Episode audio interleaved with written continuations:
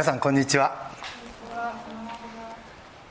今日はヨハネの、福音書の23回目の公開説教になります。前回の6章の前半でイエスは5000人の給食の奇跡を行いました。そしてそのすぐ後弟子たちだけで今度はカペナウムに向かいます。夕方になってと16節は始まっていますから辺りはもう暗くなっていたことと思います。そしてその船にはイエスは乗ってませんでした。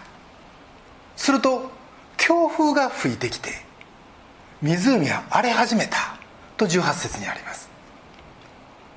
不安な光景です。19節にはそして25ないし30スタディオン漕ぎ出した頃とあります。これは今の距離でいうと45キロということ。ガリラヤ湖は直径10キロの湖ですからちょうど真ん中あたりに来た頃でしょうか。そこで弟子たちはイエスが湖の上を歩いて近づいてこられるのを見て恐れた。ここでいわゆる水上歩行の奇跡が起こります。実は5000人の給食とこの水上歩行。これら2つの奇跡はマタイマルコルカの3つの福音書にも載ってます。つまり非常に重視されているということ。先ほどの3つの福音書は共感福音書と呼ばれててヨハネの福音書とは少し区別されています。そして普通はですねヨハネの福音書はこの3福音書に書かれていないことをあえて取り上げ詳しく述べるという傾向があるんですけどでもこの出来事だけは4福音書が共通そしてヨハネはこれについてはどっちかいうと要点のみでシンプルに表現をしています。今日はこのヨハネの伝える水上歩行の記事イエスは私たちに何を語ろうとしておられるのか3つのポイントで皆さんと共に考えてみたいと思います。まず1つ目のポイントそれは嵐の後に私たちは目的地に導かれる。ということです。私たちの人生には予想もせんような嵐が吹く。ということは誰も否定しないと思います。今世界を覆っているこのコロナウイルスしかり半年前は誰がこんなことになると予想したでしょう。感染者の数は世界で1900万人。死者70万人。毎日の新規感染者が30万。日本で1500人強。東京で400人前後。まだまだ先の見えない状況にあります。よく全知全能の神がおられるならなんでこんなことが起こるんや？という質問をノンクリスチャンの方から受けたりします。どうして？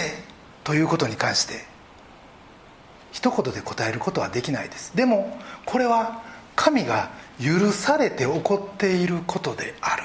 ということ。そしてもう一つは決してコントロール外ではない。ということだけは言える。そしてさらに言うと神のご計画に信頼してそしていいも悪いも委ねていくところに信仰者としての軸足があるということ。その軸足に立ち続けた一つの例をもし挙げるとすれば創世記に出てくるヨセフの物語でしょうか。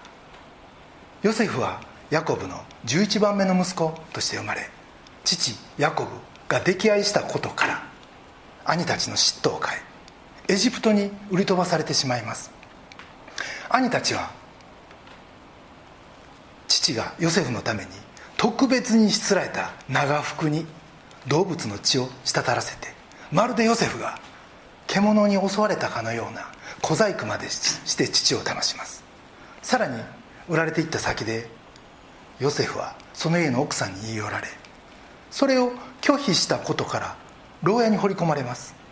が牢屋でファラオの2人の部下のお世話をしその2人の夢を解きをする。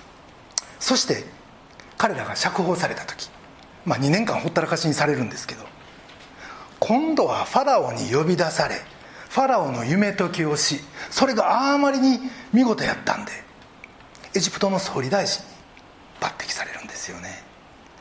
それから豊作の7年飢饉の7年。その間に兄弟たちとの和解がありヨセフの家はあヤコブの一家はもう食べ物のあるエジプトに揃って移住しそのおかげでイスラエルの民は絶えることなく生き延びることができる。でもその結論がその神の落としどころがなんとなくでも見えてくるのに何年かかったか。いうことです。ヨセフは17の時に売られ売られ総理大臣になったのが30です。つまり13年まずかかってる。それから7年7年。プラス14年。合計27年の長い時間をかけての神の計画が少しずつ進展していった。ということです。その間ヨセフが神から語りかけることは一回もなし。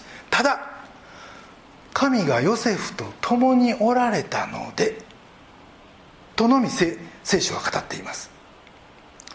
エジプトに売られたのは何でやって。冤罪で牢屋に掘り込まれたのはどういう意味があったのって。飢饉は何のために起こったのって。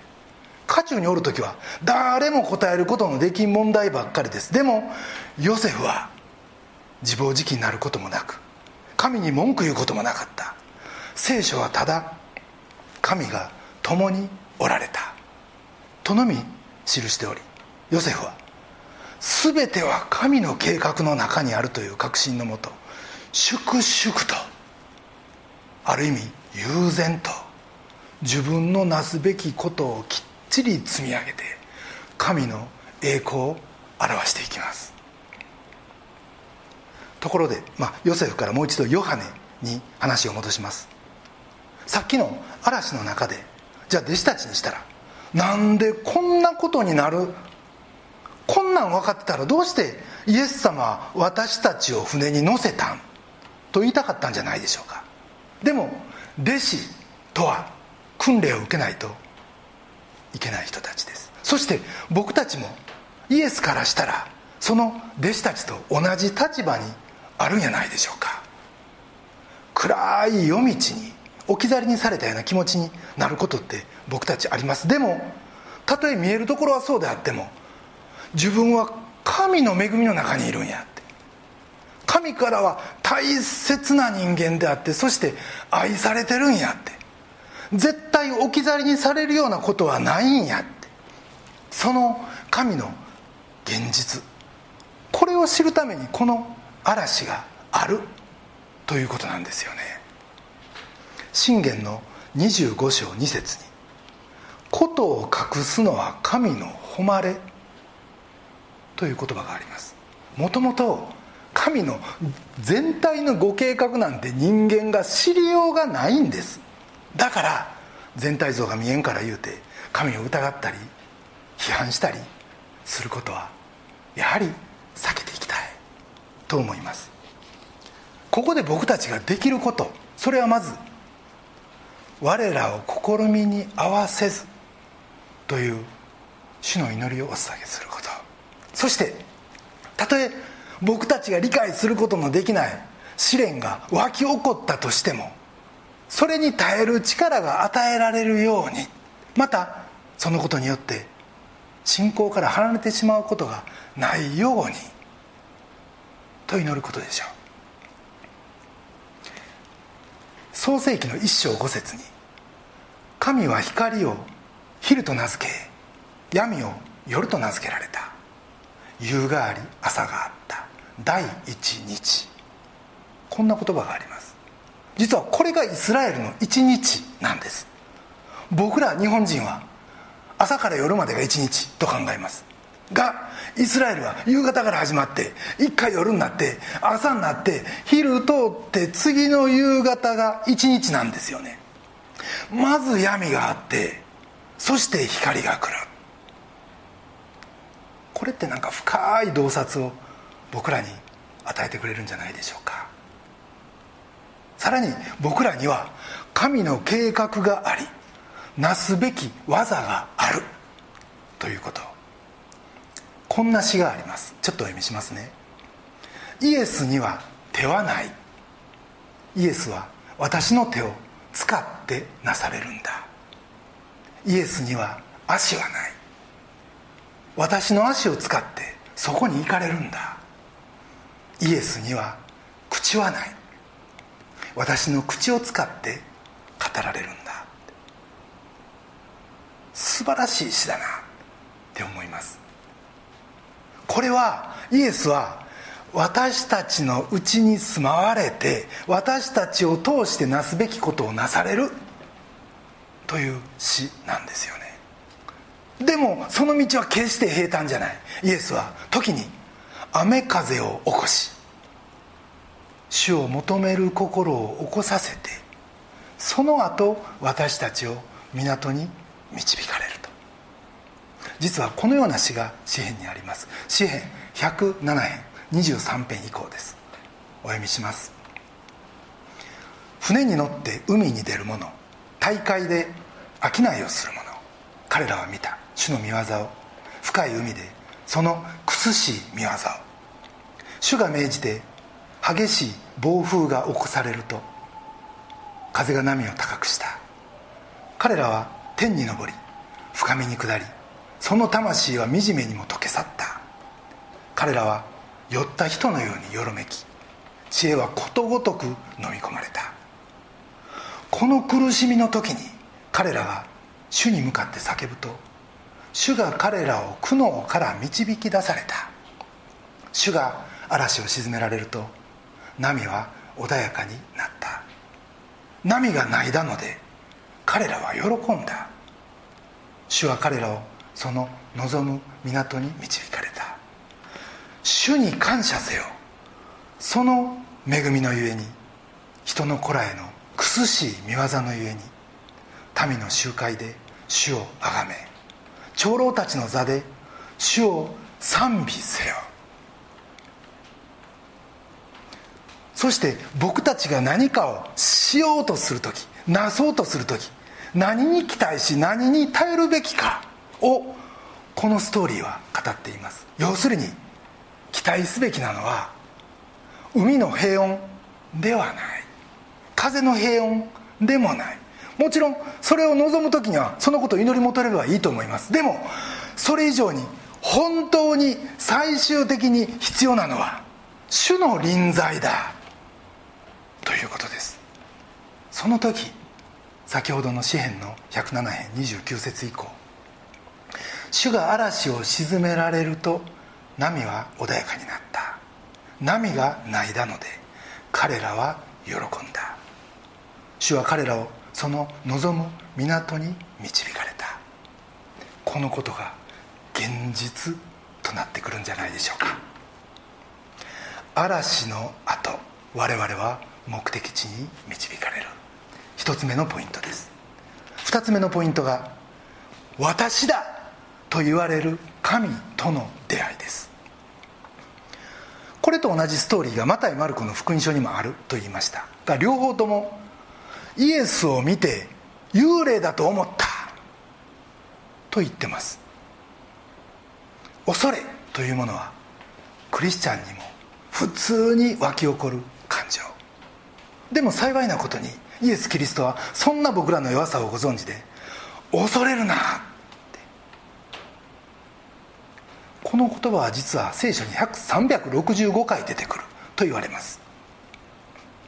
昔ビジネスマンやってる時ある牧師がこの数字は1年365日。毎朝鏡の前で欠かさず「下村明は恐れるな!」とあなたに向かってあなたが語る。それが実は神の言葉なんだ。そういう意味だよと言ってくれました、まあ、それを聞いて以来ですね仕事で大一番がある時なんか本当に鏡に向かってそれやるとなんかシャキッとするんですよね。ぜひ皆さんもやってみてください。そしてそれをバックアップするのが20節。私だ。恐れなくて理由はここにいるのが私。主イエスだからですよ。英語では「It is I」これと同じ英語エイミーという言語が出エジプトにも出てきます。皆さんご存知のモーセに対して主が自己紹介をしたところ3章14節。私は私はあるというものだ」って。これがいわゆる神宣言でもありました。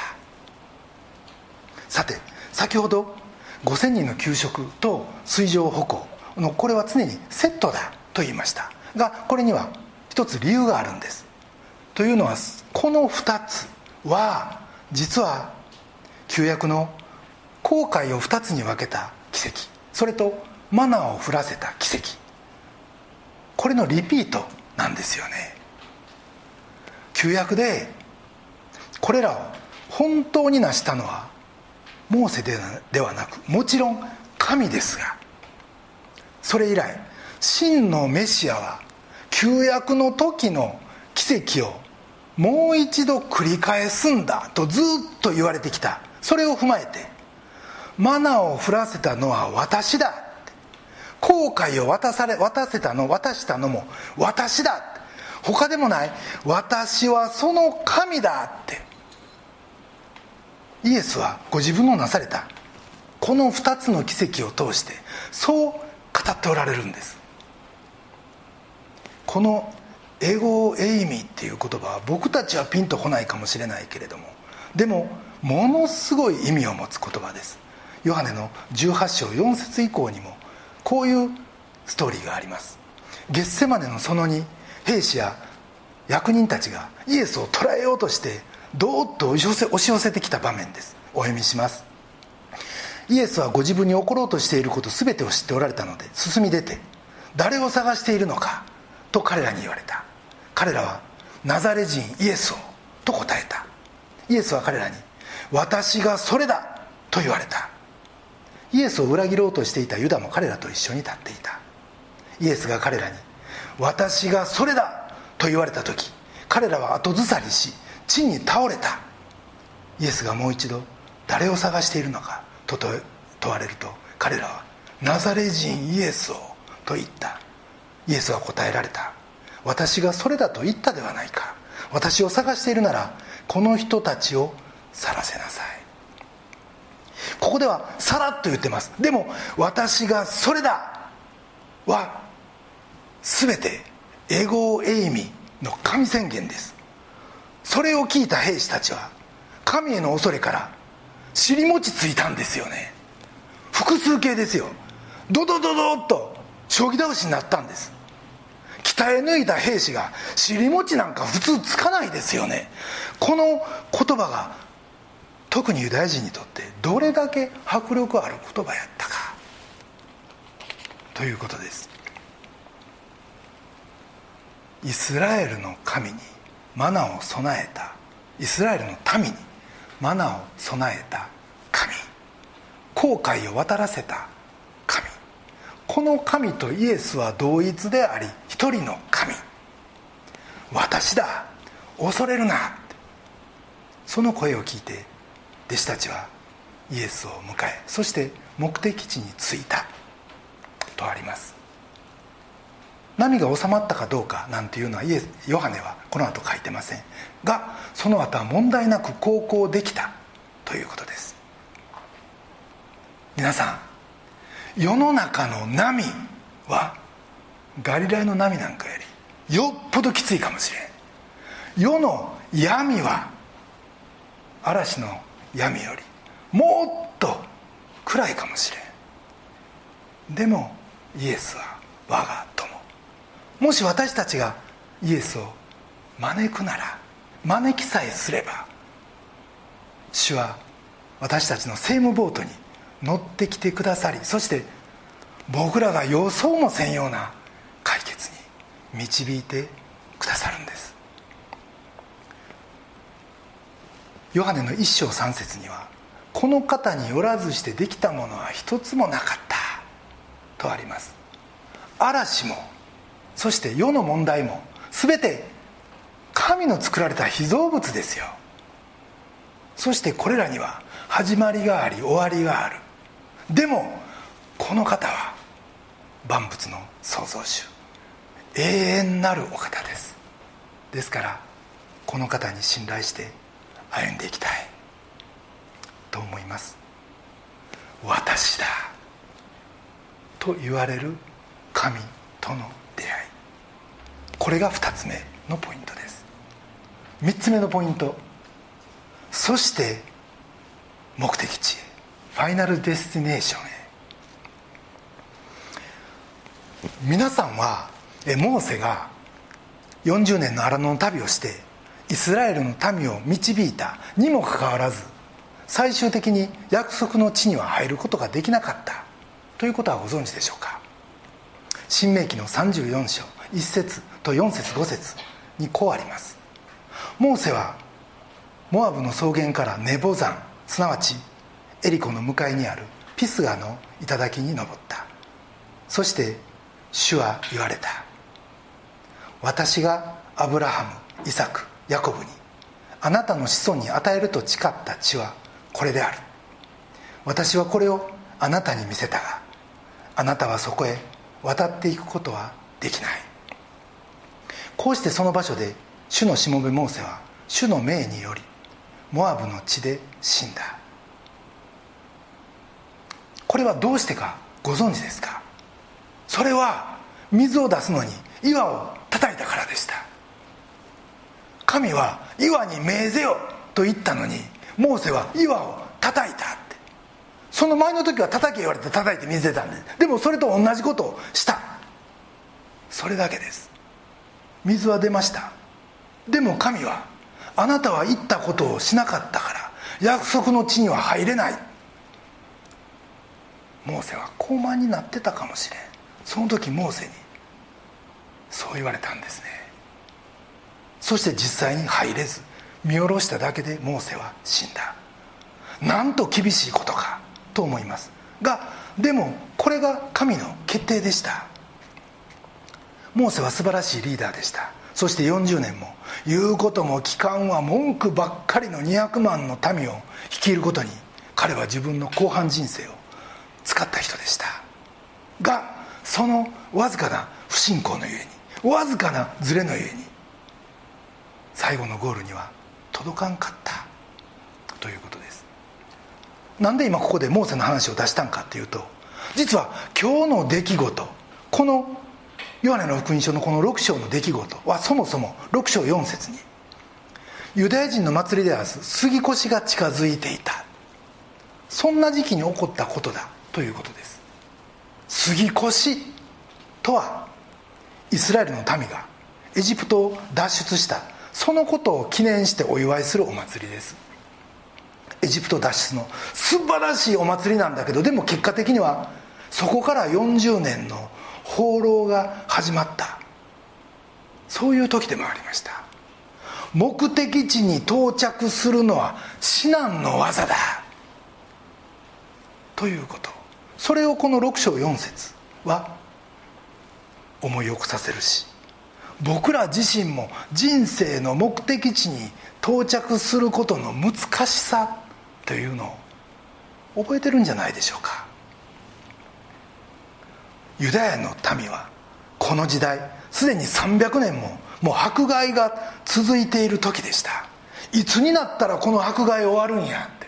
オン・ザ・ウェイ言うことは分かってるけどどの辺りにおるんか分からん。すぐに終わるんかまだまだ続くんか最後にちゃんとゴールに到着するんか。そんな不安をずっと抱えたユダヤの民。そのことをもう一回思い起こさせるのがこの「杉越」という言葉でした。ところが今イエスはこの嵐の中でこのガリラヤ湖の真ん中で立ち往生している彼らに近づいてきてくださった。周りは嵐。でもそんな不安な状況って実は僕ら自身のことを表してるんやないでしょうか。でもこの方は真のリーダーです。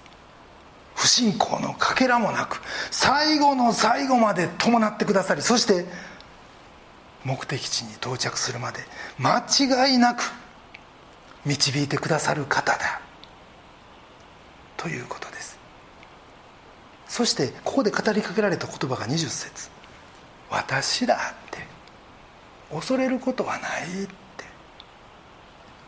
これは天地を創造した神の言葉だと先ほど言いました。と同時にこんなふうに考えることができるんじゃないでしょうか。えーと、私があの東京に初めて出てきたのは1978年浪人の時です。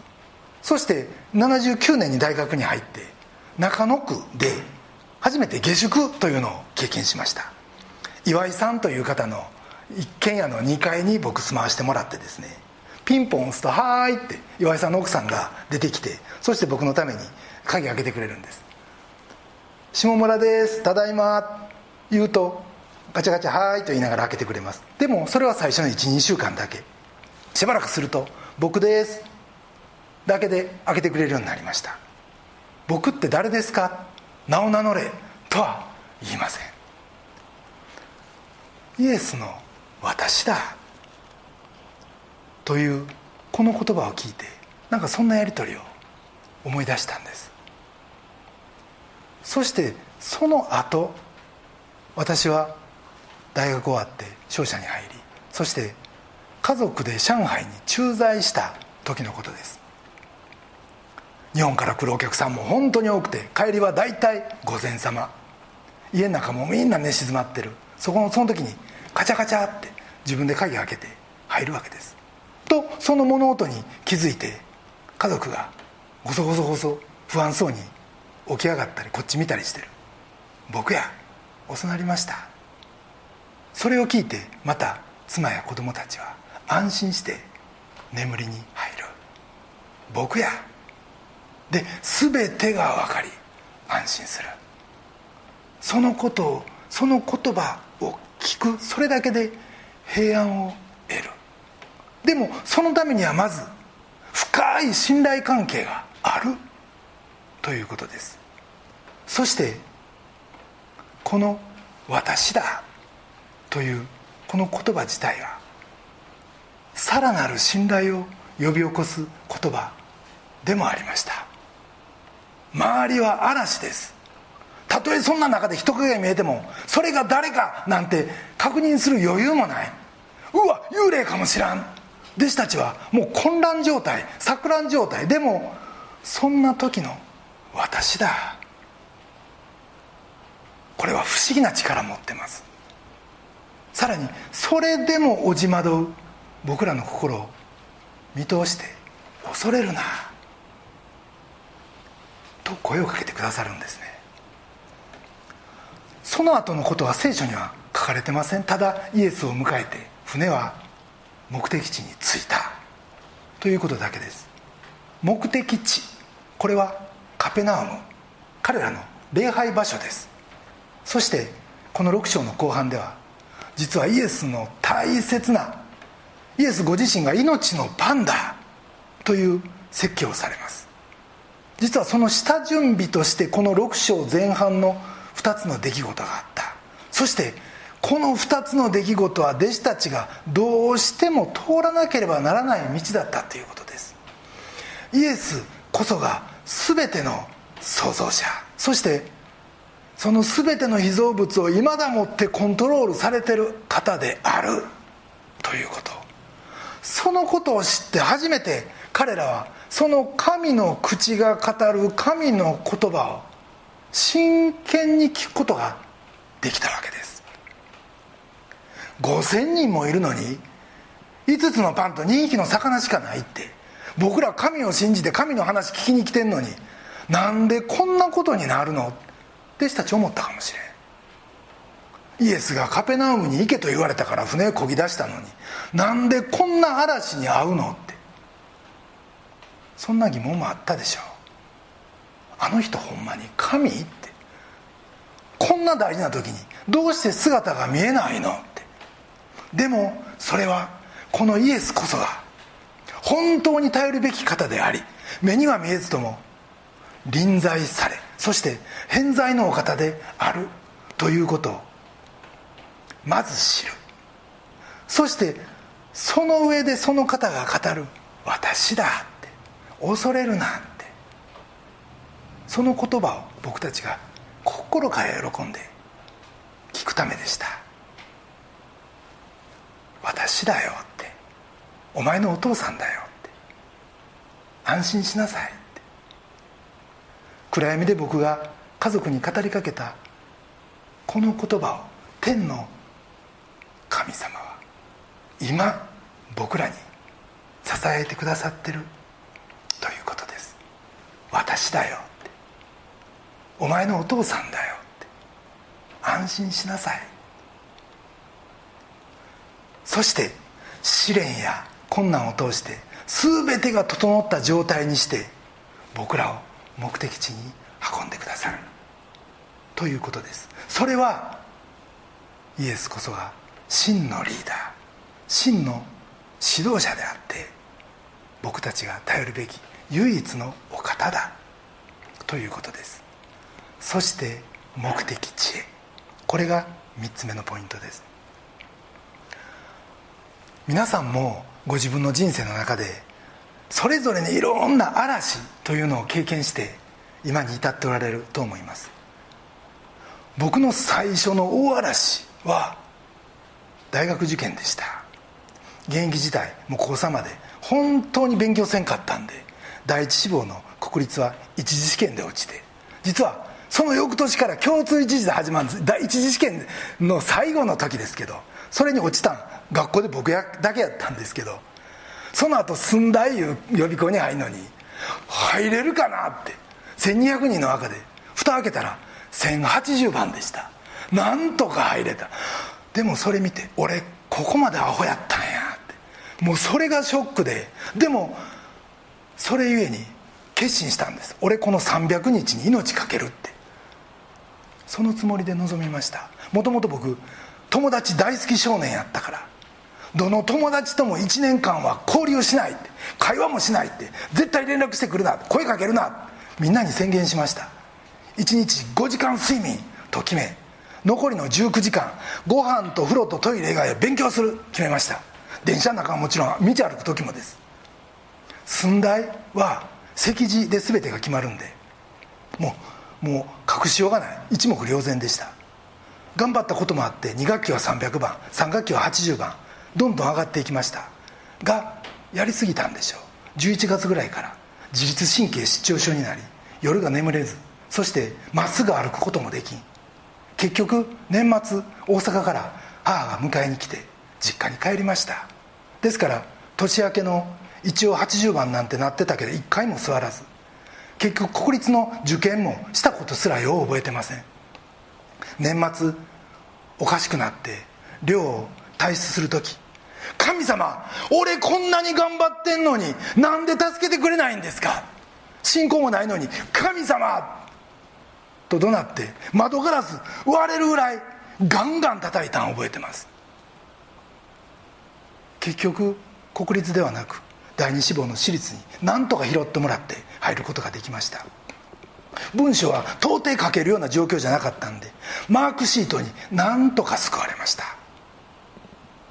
僕は自分の人生を狂わしてきたという僕にとっての中国という要素は今後の人生から切り離して日本人の下村として生きたいと思ってたんで実は第一志望の国立にはドイツ語を第二外国語として書いてたんですけど私立は滑り止めやから行かないぞ宣言で中国語を第二外国語であえて書いてた。で結局そこに行くことになって合格した時にはあるいはそこで中国語を勉強し始めた時にはその意味ではダブルショックでした。でも実はそこに神のご計画があったんです。それゆえに大学2年の時北京に短期留学しそこで地下教会のリーダーの円さんという方に出会いそのものすごい証に感動して翌年洗礼を受けます。もしあの時体を壊すことなかったら全てが順風満帆で行ったとしたら中国ともイエス・キリストとも全く無縁の高慢で鼻持ちならないもうどうしようもない下村明になってたし少なくともここには立ってなかったと思います。今はっきり言えるのは窓ガラスをガンガン叩いてたあの時も私だ。恐れるな。主は語りかけてくださってたんやろうな。そして信仰がない時から主は僕のことを導いておられてた。そしてあの嵐の後には主の目的地に向かうまっすぐな旅が始まってた。いうことです。まるで定規で線引いたみたいなもう最短距離があってここに至った。というのがそれ以降の僕の正直な思いです。主の皆は本気かな。これからの牧会生活いろんなこと起こるでしょう。それそれはもちろん準備はします。でも全てを未然に防ぐことなんてできません。嵐はまた来るでしょう。でもそんな人生航路この主と共に次の目的地に急ぐことができる。永遠の命に至る確かさの中を歩み続けることができる。これってなんて感謝のことかな。と思います。最後に御言葉を一つお読みして終わりたいと思います。ローマの8章28節です。神を愛する人たちすなわち神のご計画に従って召された人たちのためには全てのことが共に働いて益となることを私たちは知っています。それでは一言お祈りいたします。愛する天のお父様皆をあがめます。私たちは嵐を嫌います。でも嵐にも意味がある。それはそれを通して本当に頼るべき方を私たちが知るようになるからです。今日そのことをもう一度教えていただき感謝します。私たちはつい一りぼっちじゃないか。ひょっとしてこの状態エンドレスやないか。と恐れます？でもそうじゃないって確かな目的地があるとあなたは言われます。私だ。恐れるなって。そう語ってくださる。あなたと共に。私たちの歩みがいよいよ確かなものとなりあなたの待つ栄光の目的地に向かって私たち一人一人が歩み続けることができるようにお導きください。私たちの主イエス・キリストのお名前によってお祈りします。アメン。